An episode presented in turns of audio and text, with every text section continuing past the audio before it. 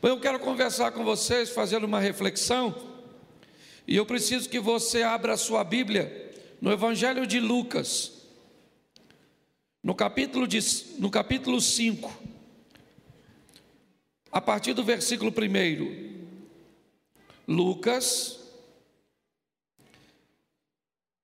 capítulo 5, verso de número 1, que nos diz assim: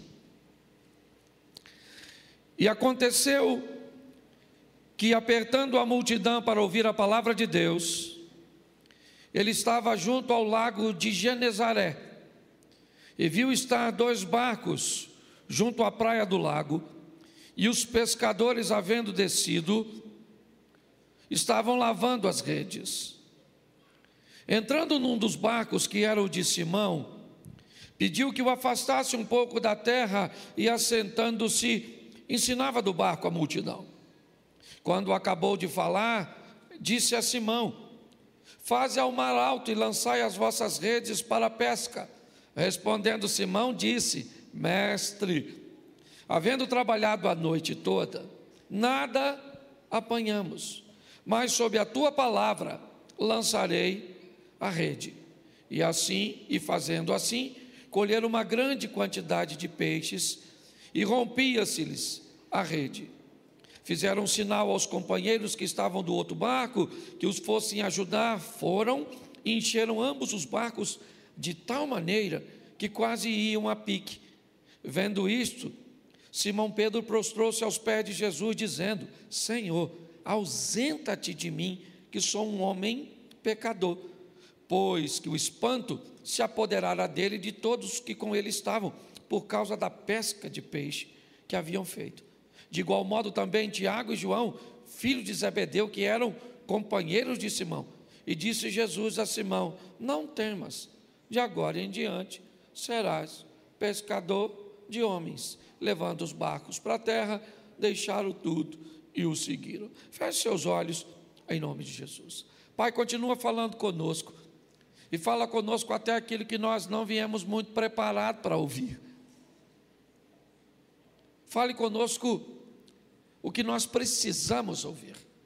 Tira-nos do, do conforto da mesmice.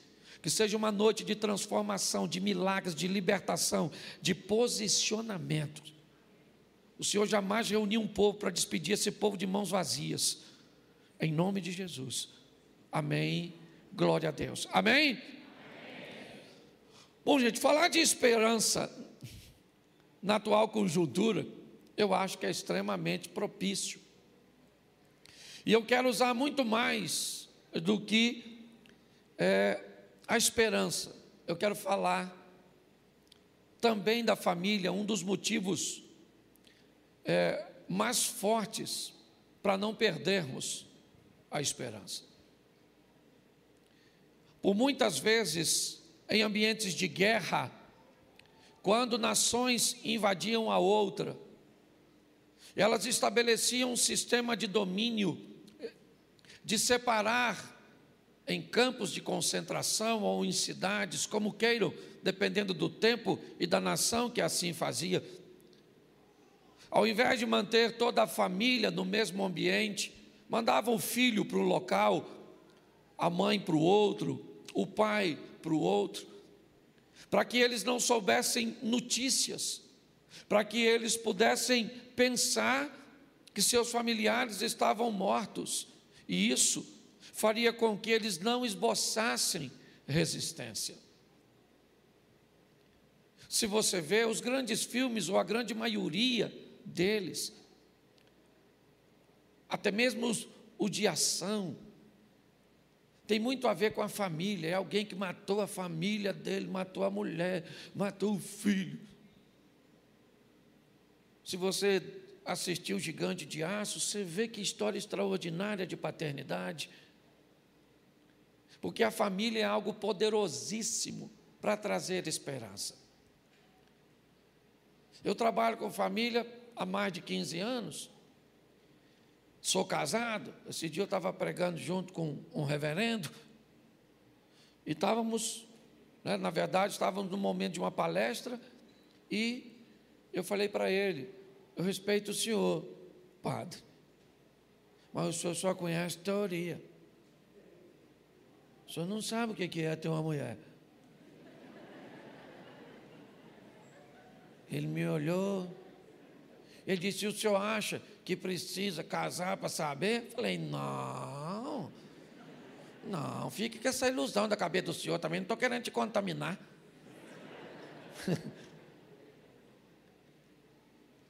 Mas ter um motivo para defender a nossa casa, lembra? Quando Neemias vai erguer o muro, ele coloca os trabalhadores armados, construindo né, na frente de sua casa. Está fazendo obra aqui e olhando o que aquilo está fazendo. Está protegendo quem? Sua casa, sua família. Então hoje eu quero, primeiro, trazer esperança para você, até porque é isso que a Bíblia diz. Vou trazer à memória aquilo que me traz, mas não é fácil, nós estamos com uma geração que só lembra de coisa ruim. A mente me parece que, foi, que ficou aguçada de tanta gente assistir e ouvir coisa ruim. Morreu 300. Você quer ver? Hoje, se alguém fala, teve um acidente ali, primeira pergunta que você faz: Morreu alguém? Não? Ah, não, morreu ninguém, não. Notícia não é tão. Não dá nem para ser propagado. Não teve nenhum falecimento, não teve nenhuma tragédia. Então, eu quero só que você dê uma olhada nisso e tome uma postura, um posicionamento. Não uma esperança vazia, mas uma esperança em Cristo Jesus. O texto fala, né, aqui narrado por Lucas, esse texto me parece demonstrar o primeiro encontro de Pedro com Jesus. Porque aqui Jesus diz para ele: Pedro, vem comigo, que tu vais ser pescador de homem. Mas vamos dar uma olhada como isso aconteceu? Vamos imaginar e voltar um pouquinho, né? A noite anterior, quem é Pedro? Um pescador profissional, um homem hábil para pescar naquele mar, naquelas águas. Não é a primeira vez.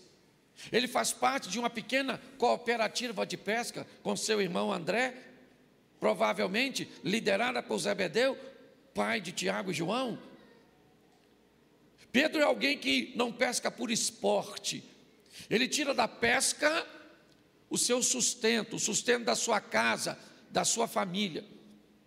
Se você conhece um pouquinho sobre pesca, sabe que o melhor da pesca é a pesca noturna. À noite, os melhores peixes, os maiores, saem. E Pedro então está fazendo uso de seu conhecimento, de seu know-how, de tudo aquilo que ele sabe a respeito de pesca. O que, é que ele fez? Ele monta seu barco, monta sua estrutura, monta suas tralhas de pesca. Sua expectativa é a melhor possível. O que, é que eu saí? Vou sair para pegar peixe grande, bom e muito peixe. E aí ele vai para o mar à noite, cheio de expectativa. E toda expectativa não correspondida tem tendência a gerar uma frustração. Esse arquivo vai precisar ser reeditado e não apagado, porque não dá para apagar, tem que reeditar.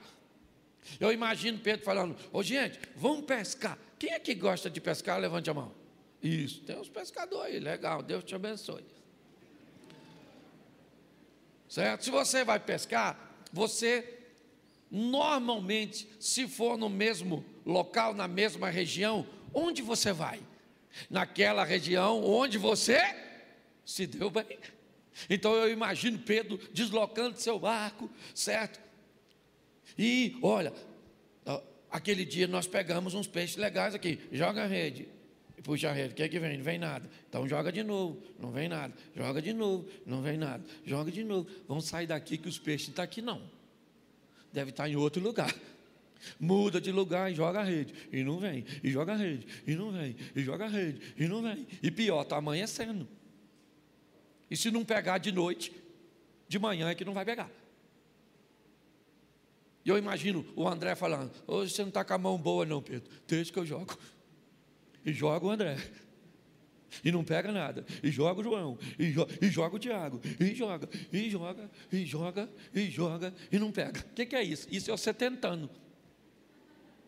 Tentando com o seu casamento, tentando com seus filhos, tentando com sua vida profissional, tentando, é você tentando. E cada vez que você vai tentando e o negócio não funciona, você corre o risco de perder a esperança. E vai ficando cansado. Ah, pastor, eu quero mais não, meu casamento acabou. Por quê? Cansei. Sabe? Já joguei tanta rede que eu estou cansada desse homem. Eu achei que isso era um príncipe, mas eu acho que o cavalo veio vazio. E não, do seu marido, se não. Ele também achou que a senhora não usava a vassoura como veículo.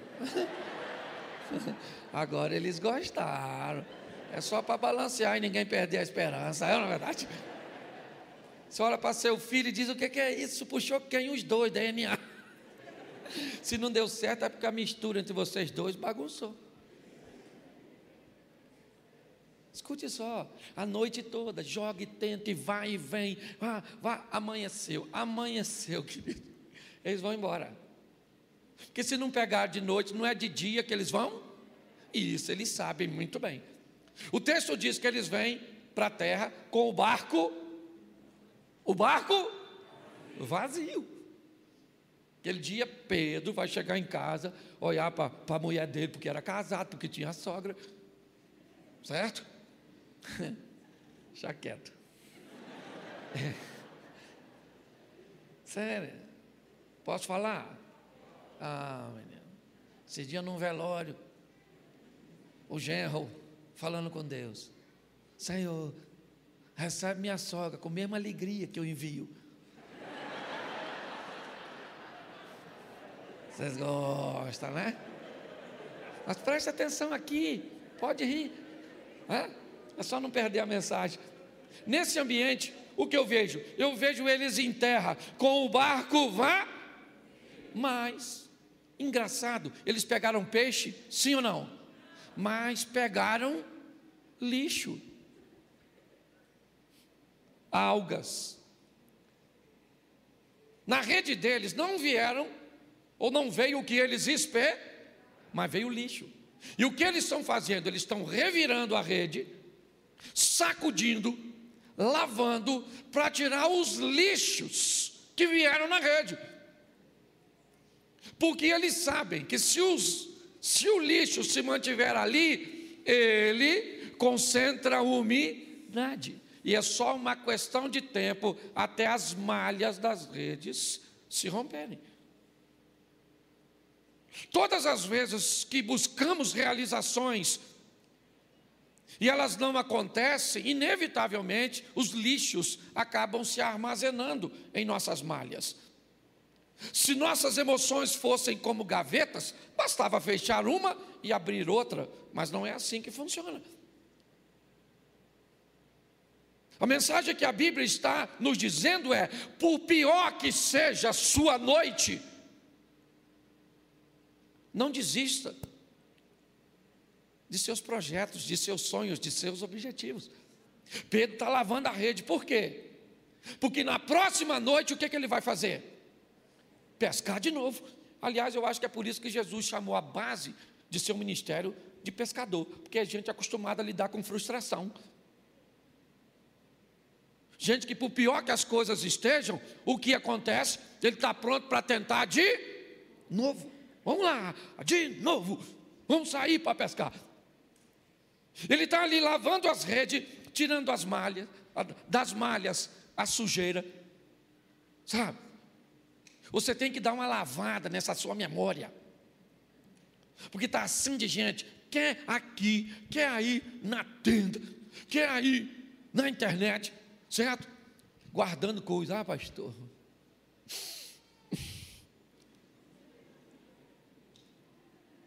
Só de lembrar, pastor. Eu já cheguei à conclusão que eu vou montar uma loja de vender chupeta na igreja.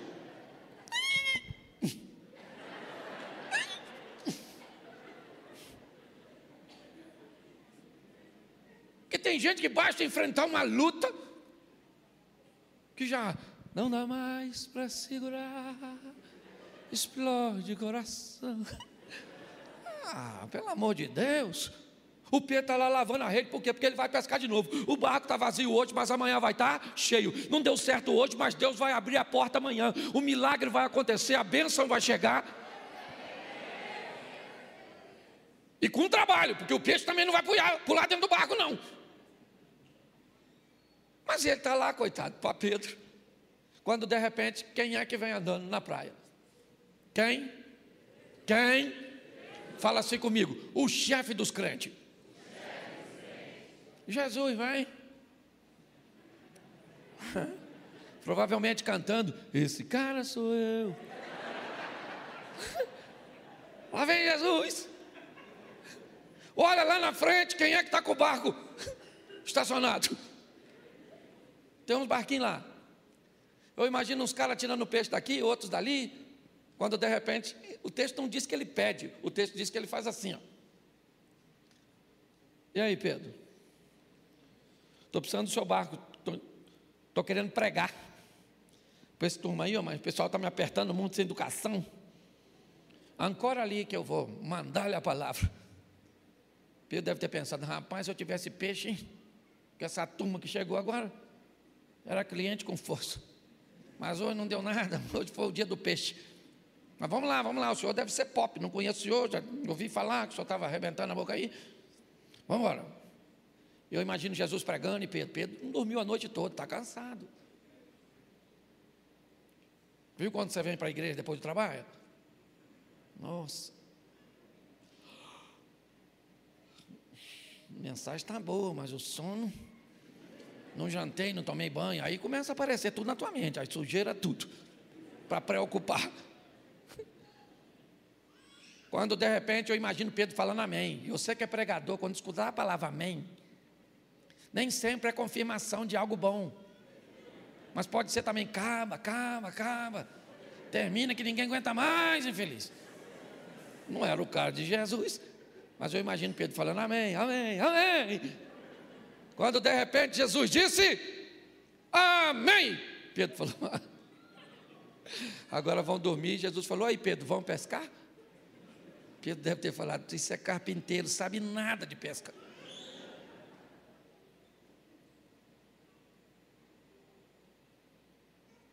Jesus disse para ele: Faz o, leva o seu barco para o fundo, que nós vamos pescar. Pedro está tão desanimado que já desabafou logo falar para o senhor. Pesquei a noite toda. Estou cansadaço. Entendeu? Minhas esperanças não acabaram todas. Mas não sobrou nada para o dia. Está tudo para a noite. Mas uma redinha só. O que, que custa? Entendeu? Pelo menos eu vou falar para os outros. Compra o peixe do barco que Jesus andou. Marketing, sabe? Se eu tirar uma foto comigo aqui no Mar da Galileia, eu posto no meu Insta e vendo os peixes. Olha, como peixe do milagre. Extraordinário, olha que beleza. Olha só. Quando olhamos para esse ambiente, o que vemos? Eu imagino a cabeça do Pedro. Minha cabeça imagina tanta coisa. Vou sujar de novo. Quer ver que vai pegar uma sujeira de novo? Vou ter que chegar lá fora, jogar tudo para lá. E Pedro joga. Quando ele tenta puxar, a primeira coisa que ele deve ter pensado é que agarrou. Porque não vem com tanta facilidade, mas a colinha mesmo começou a bater. E o Pedro? Pedro está pensando, eu vou pescar com esse cara todo dia. Um cara que pesca assim de dia. Eu não é. Se trouxer ele para pescar à noite no mar da Galiléia, eu pego um tubarão branco. Preste atenção. Ele faz sinal para outro barco, os dois barcos vêm, enche, todo mundo está assustado. De dia, um olhando para o outro. Puxou o barco, Pedro falou: falar uma coisa para o senhor, o senhor pode ir embora. O senhor acabou de me envergonhar. Certo? Eu pesco para caramba. Uma redinha do senhor. Uma quantidade de peixe. Pode ir embora porque eu já tenho o que eu quero. Jesus falou: não, eu não sou um utilitário. Eu não entrei na sua vida para viver com você um momento. Eu entrei na sua vida para mudar a sua história. Você está entendendo? Se você esperava apenas o peixe, o peixe é apenas a primeira experiência. Você vai ver o que é, é andar comigo, Pedro. Jesus falou para ele: Você vai ser comigo pescador de homens. O que eu vejo aqui é alguém que, mesmo depois de uma noite triste, ruim, caótica, com resultados negativos, conseguiu sobreviver lavando suas redes, retirando de suas memórias, de suas lembranças, diminuindo suas angústias, para quê? Para que não crie dentro de si um ambiente árido, inóspito, inadequado, de rancor, de mágoas, de ressentimentos. É isso que Deus está dizendo para você. Não interessa como foi a sua noite, fique tranquilo, porque ela vai ser obrigada a permitir que o dia chegue. E a Bíblia diz que o choro pode durar uma, mas a alegria vem. Isso aí, querido. A luz vai chegar para as suas trevas. A solução vai chegar para a sua crise. O que nós precisamos é de posicionar isso. Sobreviver às adversidades. E eu gosto demais disso. E baseado nisso, deixa eu usar com vocês quatro exemplos rapidinho. Vai ser com anestesia, você não vai nem notar. Quando você vê, acabou. Quando você olha para o livro de Ruth, a Bíblia diz que um camarada chamado Elimelec, e cuidado com os nomes bíblicos, tá bom? Que esse dia eu estava pregando, falei, porque o Eucana, um cara me olhou e falou, pastor, Eucana também. Eu falei, não, não é de cachaça que eu estou. cara doido. O Elimelec era marido de uma tal de Noemi que morava, que morava na cidade de Belém, que enfrenta uma grande fome, uma família enfrentando uma crise. O marido, para não morrer em meio à crise, muda de lugar, de Belém para território moabita.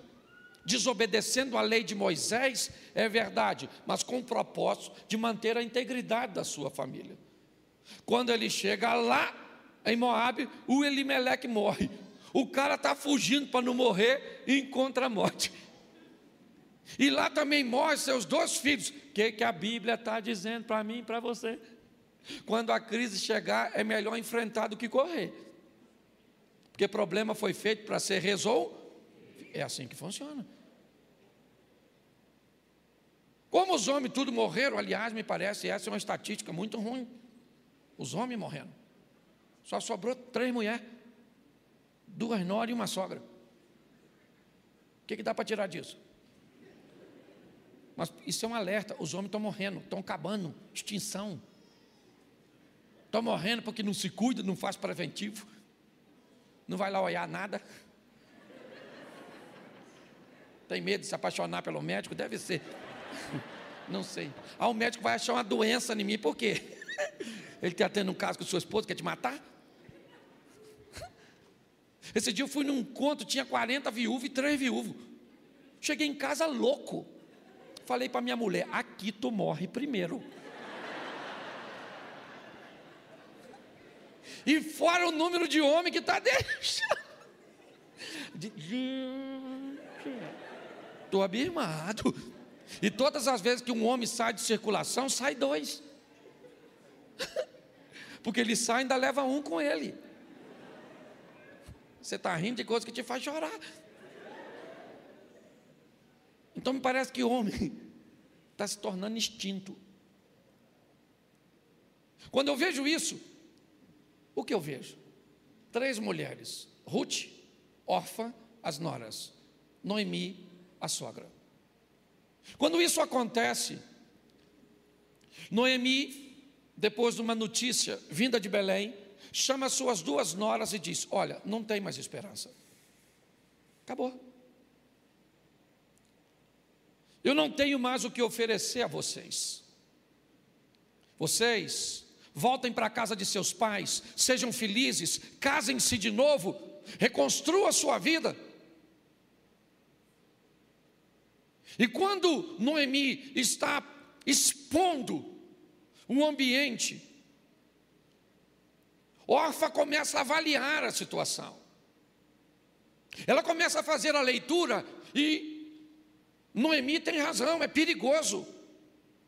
Aqueles judeus são extremamente seletivos. Eles não vão se casar com a mulher estrangeira, eles não vão se casar com a mulher que não é virgem. E naquele ambiente, Orfa diz: Eu vou embora, Noemi. Chorando, mas eu vou. Vou embora, tchau. E ela vai embora. E nunca mais você ouve o nome Orfa, porque Deus não tem compromisso com quem desiste, com quem perde a esperança. O marido de Ruth também morreu. Mas quando Noemi diz para Ruth, vai conforme foi a sua concunhada, Ruth diz: Eu não vou embora, eu vou com a senhora. O teu povo vai ser o meu povo, o, o, o seu Deus vai ser o meu. Onde você morrer, morrerei eu. Ela disse: Eu sei que o quadro é todo ruim, mas eu ainda não perdi a esperança. Você consegue entender isso? Às vezes você fazer uma leitura, eu não estou dizendo para você olhar para o ruim e dizer, tá bom. Isso é loucura. Eu estou dizendo para você, olhe para as coisas como estão, mas descubram que não vão estar assim para sempre, porque o seu Deus, o nosso Deus é o Todo-Poderoso e Ele vai entrar com providência a nosso respeito. Ninguém está querendo levar a sua mente para um ambiente de insanidade, não. Muito pelo contrário. E naquele momento, sabe o que vai acontecer? A tal da Ruth vai fazer uma viagem para Belém vai se casar. Olha que coisa. E vai ser avó do rei Davi. Olha que maravilha. Para alguém que não tinha esperança. O sistema está montado para tentar fazer você desistir. Eu já falei isso, não sei se eu falei isso aqui, mas há um tempo atrás aí, eu queria trocar de carro. E entrei num leilão. E vi um carro que eu queria comprar. E o leilão foi chegando a cento e alguma coisinha, passando dos cem. Eu já estava desistindo, não ganhei o leilão. E comprei o carro, paguei. Depois descobri que era fraude. Ri, ri. Estou falando de esperança que acaba com a minha. fraude. Tu acredita? O servo de Deus, do Deus Altíssimo, caí numa cilada. Quando eu vi, liguei para meu pastor, e ele falou: Cláudio, realmente é uma fraude. Já era. Perdeu. Não, primeiro foi meu pastor, que eu fui contar para ele. Depois é que foi do gerente. Aí ele falou: Cláudio, você autorizou. Já era. Ele falou: Mas vai lá e faz a ocorrência. Aí fui eu. Cheguei lá, o detetive me conheceu. Falou: Pastor, lamentável, hein? Estelionatário, eles tiram o dinheiro assim que entra. Já era. Aí eu fui orar, né? Nessa tribulação. Falei: Senhor Ó, se for para falar já era, não precisa responder nada não, porque eu já estou tão dolorido com três já era.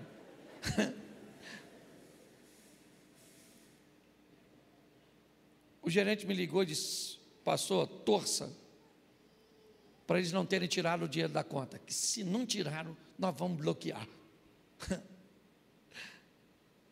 Logo depois da oração, já era, já virou fé. Menino, no dia seguinte o gerente olhou e falou: Pastor, você é um homem de fé. O dinheiro estava lá, nós recuperamos, daqui um dia está de volta. Deixa eu falar uma coisa para você. O diabo está sempre querendo um jeito de fazer você perder a esperança. Ah, pastor, meu filho está meio bagunçado. Menino, filho bagunçado é fácil de resolver. Pega óleo, unge o travesseiro dele, que dorme 8, 10 horas, dependendo do menino, 12. Parece primo da Branca de Neve. Tem que beijar os meninos para levantar. É ou não é verdade? Vai lá, bota a mão, fala: Senhor, aqui deita meu filho. Vai lá, bota e diz: Aqui deita minha esposa, deita o marido, deita. Mas não perca a esperança, porque o Deus dos céus é o Todo-Poderoso para fazer o que você não pode fazer.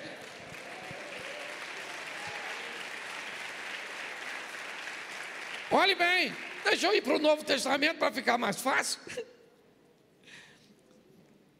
Marcos capítulo 7, verso 24, conta a história de uma mulher que está com a filha endemoniada. E essa mulher então vai procurar Jesus com a perspectiva de que Jesus ajude.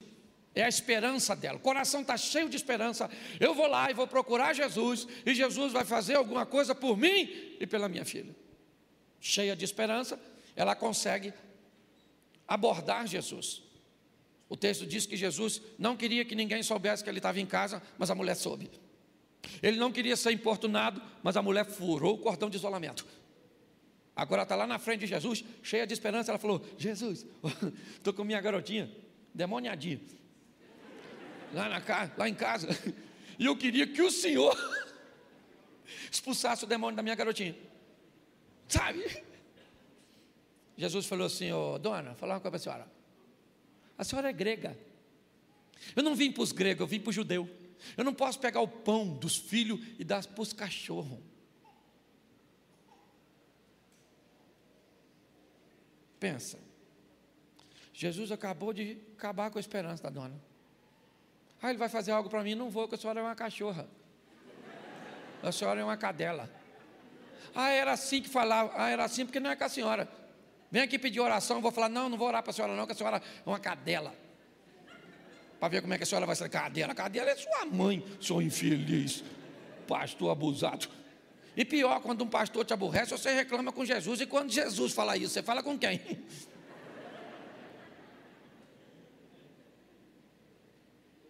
Eu gosto dessa mulher, porque o que desanimaria muita gente não desanima ela. Ela não perdeu a esperança. Ela falou: o quê? Cachorro, cachorro. Oh.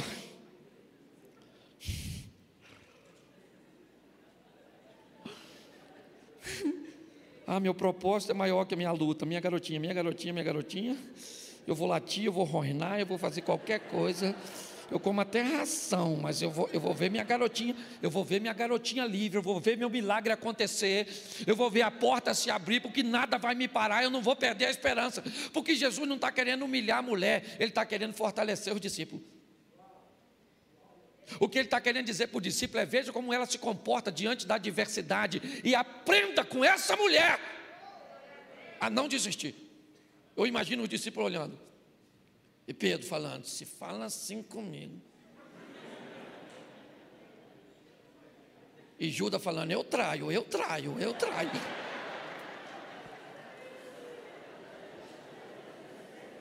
Vocês gostam da bagunça, né? Escute só. Pode rir, só não perca a mensagem. Certo? Todo mundo olhando para a mulher. A mulher olha para Jesus e diz: Sim, sim, senhor. Sou grega, cirofenícia, cadela, cachorra. Mas eu só quero uma migalhinha da, da, que cai da mesa dos filhos. Eu só quero uma migalha. Estou pedindo muita coisa. Eu quero o demônio sair da minha filhinha, entendeu?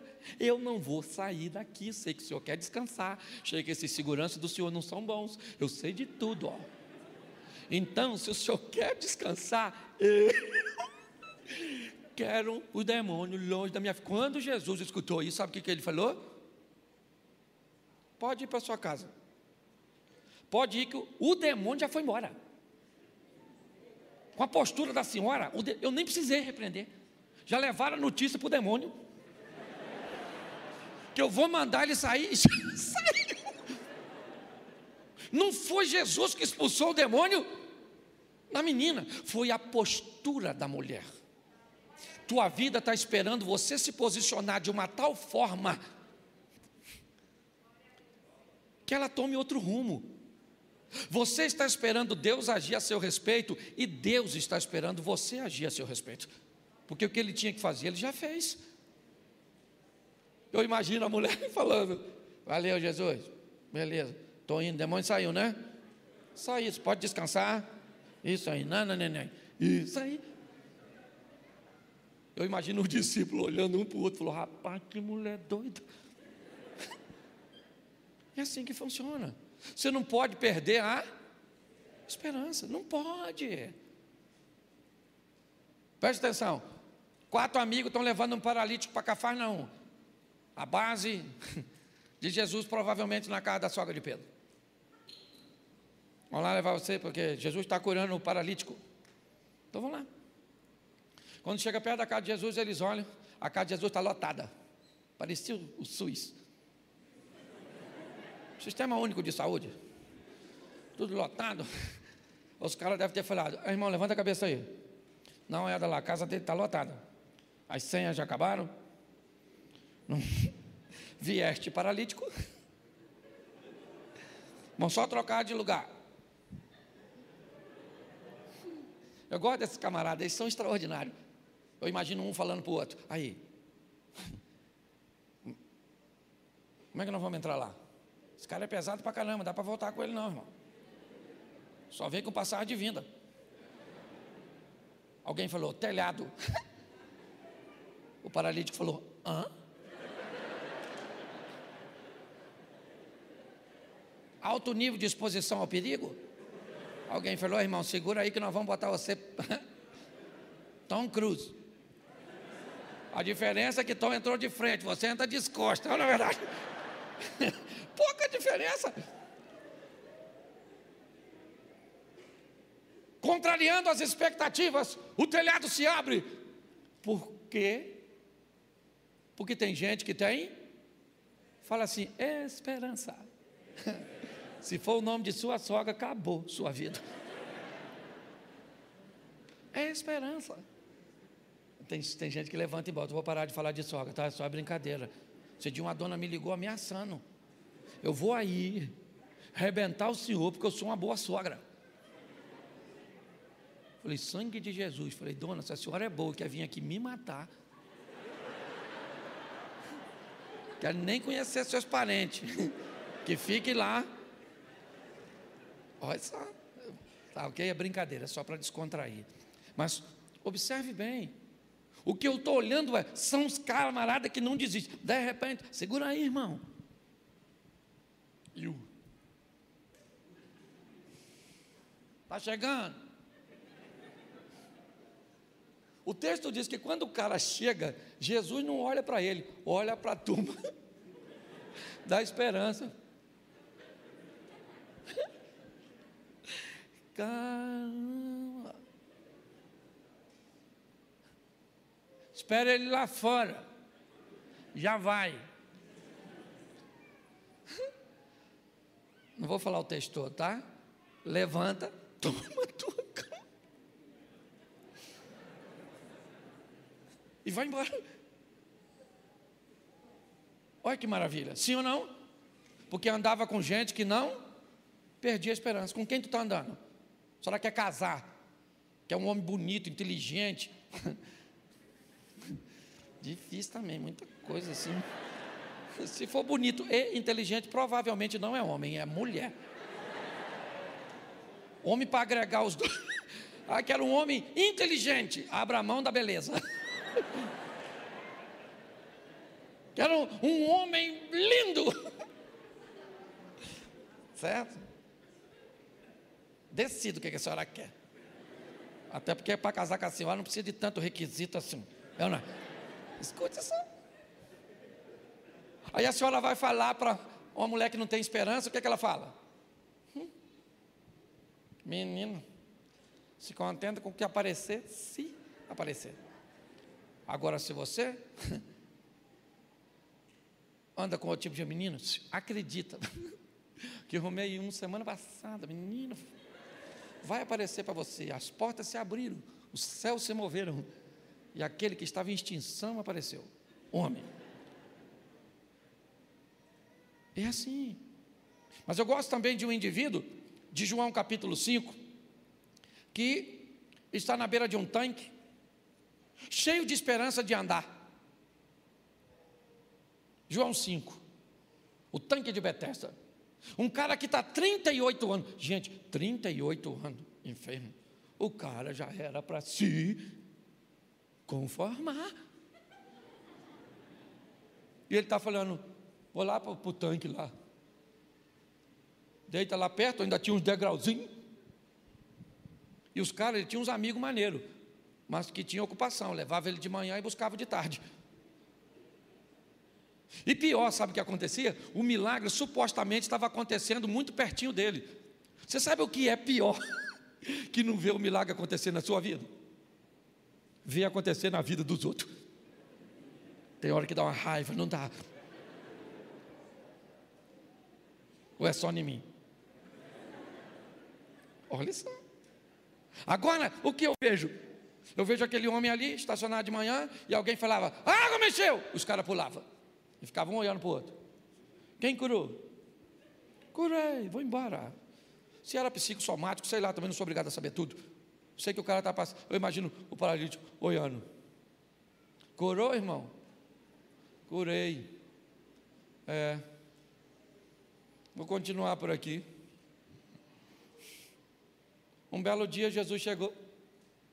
Falou para ele: está afim de ser curado? Ele deve ter falado: Nada, estou aqui de bobeira, de palhaçada olhando os outros ficar curados, estou tão feliz. Ele disse: Posso falar uma coisa para o senhor? Ninguém faz nada por mim, eu estou cansado, eu estou sozinho, sabe? Eu estou perdendo as esperanças, eu venho para aqui porque o pessoal me traz. Jesus deve ter falado: Ô oh, querido, não estou te perguntando isso. Entendeu? Levanta a tua cama e vaza, vai embora, some. Levanta, bota a cama nas costas e vai embora. Vai ele andando, feliz da vida. Eu imagino os caras chegando de tarde e falando: É. Viu o cara que a gente deixa aqui todo dia? Alguém falou, pegou a cama, botou nas costas e foi. Não, não é esse não. Não, esse paralítico mesmo, 38 anos, amigo nosso. O levantou. Sério? Sabe por que ele ficou curado? Porque ele não perdeu a esperança. Quando nós olhamos para isso, a esperança é o que nos move. Eu não sei o que você espera do governo, o que você espera do país, o que você espera do Bolsonaro, da esquerda, da direita, do Biden. Eu não sei o que você espera da China. Eu não sei. Eu, você precisa saber o que você espera de Deus. É assim que funciona. Eu não tenho problema. Tempo atrás o cara falou assim, pastor, olha, vai vir uma crise muito grande. Entendeu? Falei, entendi. O senhor não está preocupado? Eu não, porque eu resolvi que não vou participar. ah, não estou afim. A Bíblia diz que se Deus estiver contigo, o deserto tem que te fazer prosperar. É assim que funciona. Ou nós vamos andar com Deus, ou vamos contar a história da carochinha para os outros, meu filho. Você acha que eu já tive o melhor casamento do mundo? Claro que não. O troço já foi ruim. Ruim, ruim, ruim, ruim. Que eu não sabia quem era mais ruim, se era eu ou se era a minha mulher. Uma vez eu orei e falei: Senhor, isso não é mulher do senhor dar para os outros. Não é.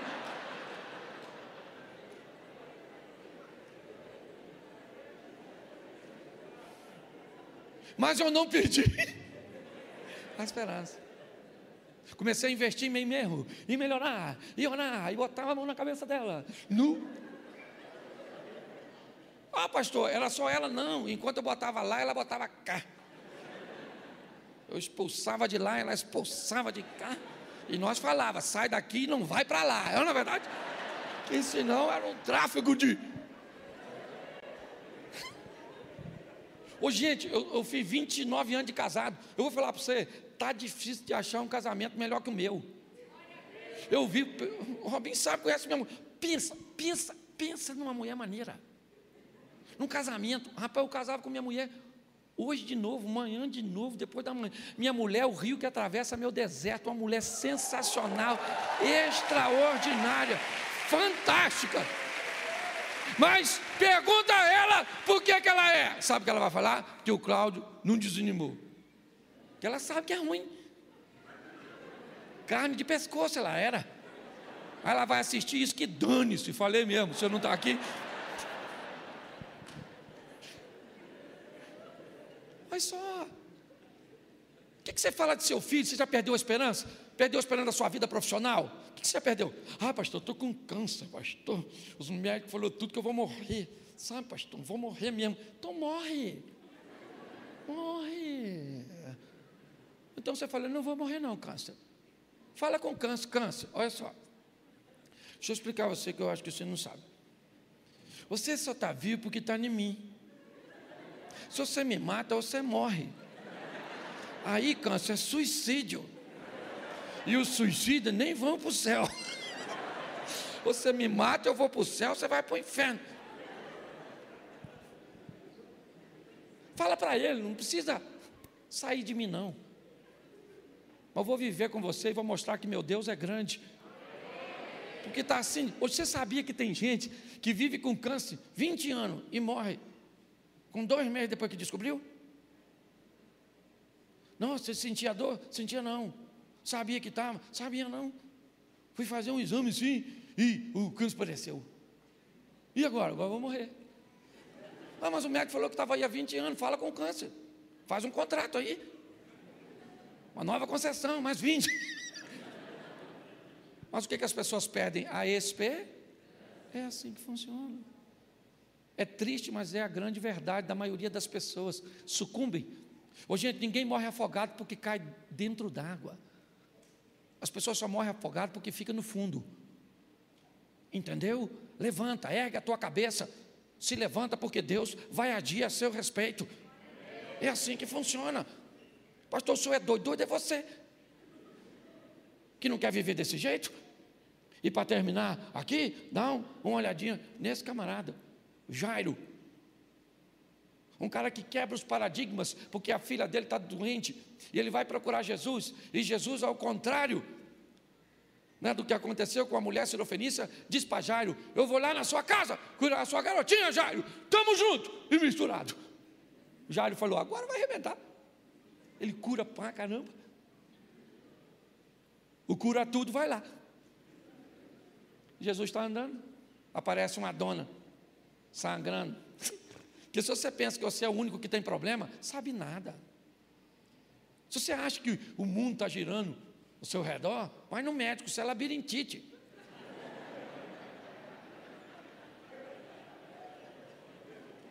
Quem é você na fila do pão, rapaz? A situação está difícil para todo mundo. É ou não é? Ah, pastor, ah, sai fora, não gosta disso não. Sabe? O Jairo foi lá falar com Jesus. Jesus falou: Vou na sua casa, Jairo, vamos embora. Aí tinha uma dona lá sangrando, tocou em Jesus, ficou curadinha. Jesus falou: O que é que houve? Ela falou assim: Eu estava 12 anos sangrando, fiquei curada hoje. Nossa, eu estava indo curar uma menina de 12 anos. Pois é, para eu curar essa geração, eu preciso curar outra. Você quer que Deus cure sua filha, seu filho? Deixa ele te curar primeiro. Porque às vezes é você que está precisando de cura, seu casamento precisa de cura, sua postura precisa de cura. Para curar essa nova geração, é só ele curar a gente. Ficou ruim agora para os pais. Louvado seja o eterno. Não vai embora não. Terminou de curar, a mulher vai para casa, devolveu ela para sua família. E Jesus começa a andar na casa do Jairo, vem os ladrão da alegria. Já viu aquelas pessoas que vêm para te dar notícia ruim? Terminei de pregar em São Paulo, estava o governador, o prefeito, preguei Robin, foi extraordinário. Chega um cara perto de mim e disse assim: Olha, não engulo o senhor, não gosto do jeito que o senhor prega. Olhei e falei: Senhor. Falei: Ó oh, irmão, já que não engole, vomita. Eu já falei isso aqui, o cara postou na internet que eu sou o anticristo.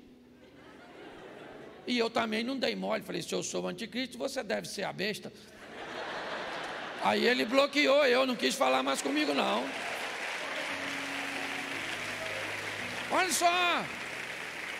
Jesus está indo para a casa de Jairo, quando vem alguém e diz: Jairo, a sua filha já morreu.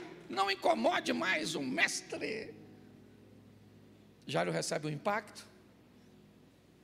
Sua esperança provavelmente baixou muito. ele olha para Jesus e diz assim: Jesus diz assim, aí Jairo, fica na minha, mano. Linguagem carioca. O bagulho é doido, irmão. Eu ainda vou contigo. E essa turma vai engolir o que falou. Porque eu vou entrar com providência a seu respeito. Vamos lá na sua casa, Jairo. O Jairo falou, então vamos. Chegou lá, está todo mundo chorando, chorando, chorando, porque a garotinha morreu. Jesus então chega e diz: Calma, gente, a menina não morreu, só está dormindo. Volto ao SUS. Nem examinou e já deu o laudo.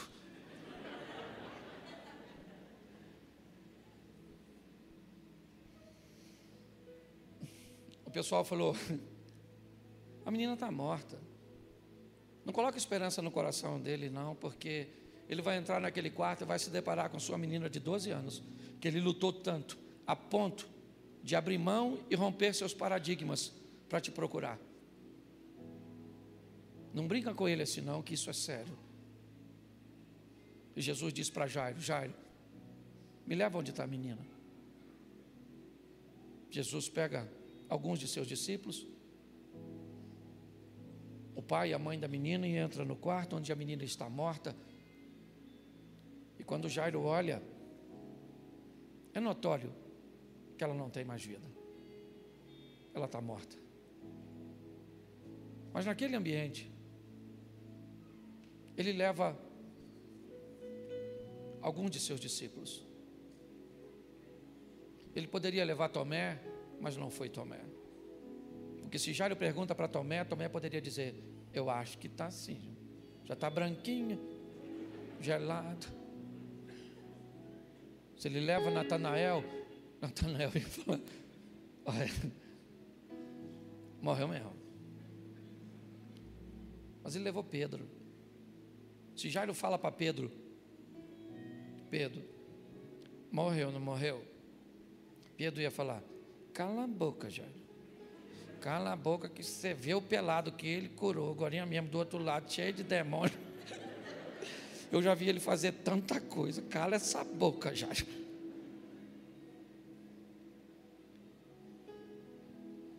Jesus leva para o ambiente de Jairo o tipo de pessoas que devem frequentar nossa casa, nossa vida e nossa família. Você não pode andar com gente negativa, pessoas que são movidas pela vista. Nós temos que andar com gente que é movido por visão. Jesus olha para a menina e diz: Talita, come, menina, levanta. A menina estribuchou, abriu o olho. Se sou eu, já estava lá na sala. O texto para por aí, mas eu imagino o Pedro e o João saindo na frente assim, para a multidão que está na sala.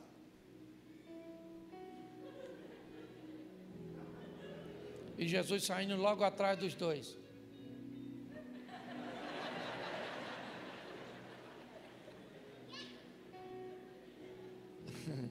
Agora imagino eu, a menina na frente, vem Jairo e a esposa que fechou a porta. E Jairo dando aquele tapinha carinhoso na cabeça da menina e dizendo: Que susto que você me deu, quase morreu, hein, garotinha?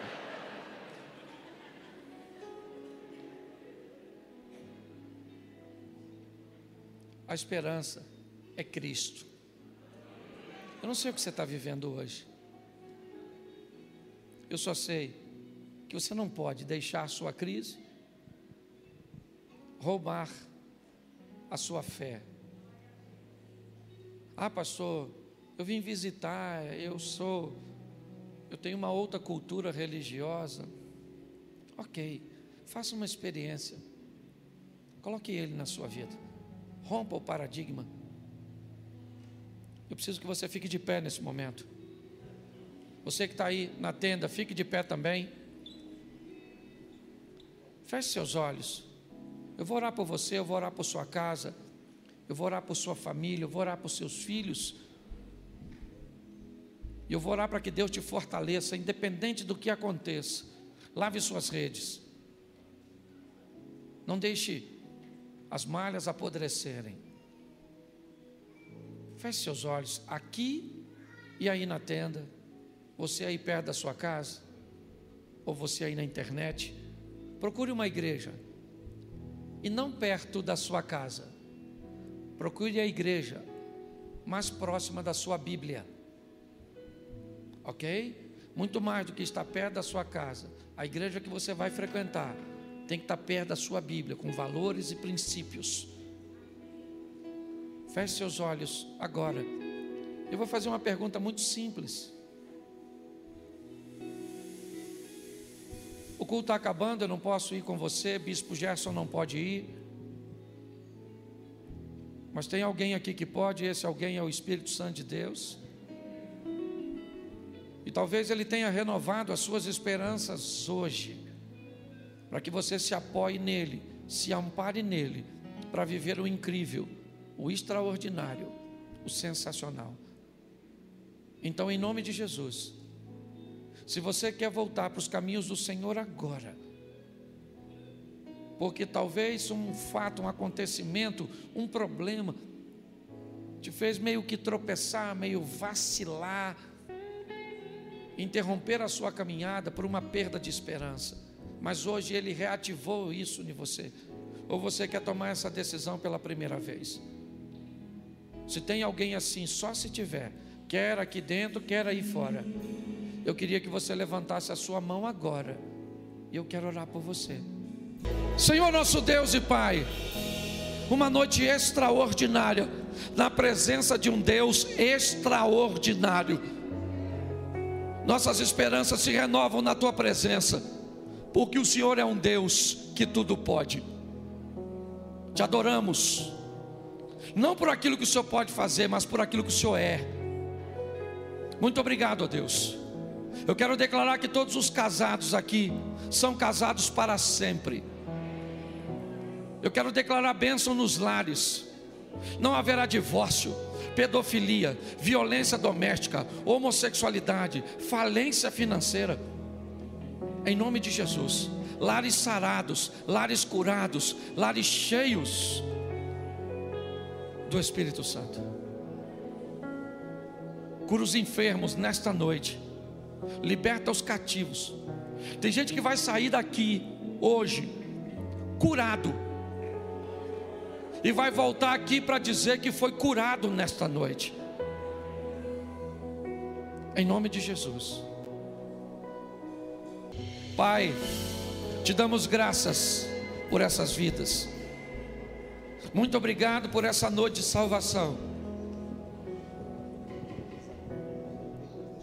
Que todo vínculo com o mal e com o pecado seja quebrado. Que um processo de santificação Sim, se inicie. Deus. E em nome de Jesus, oh, escreva o nome do teu filho e da tua filha no teu livro que tu tens Sim, escrito, Deus.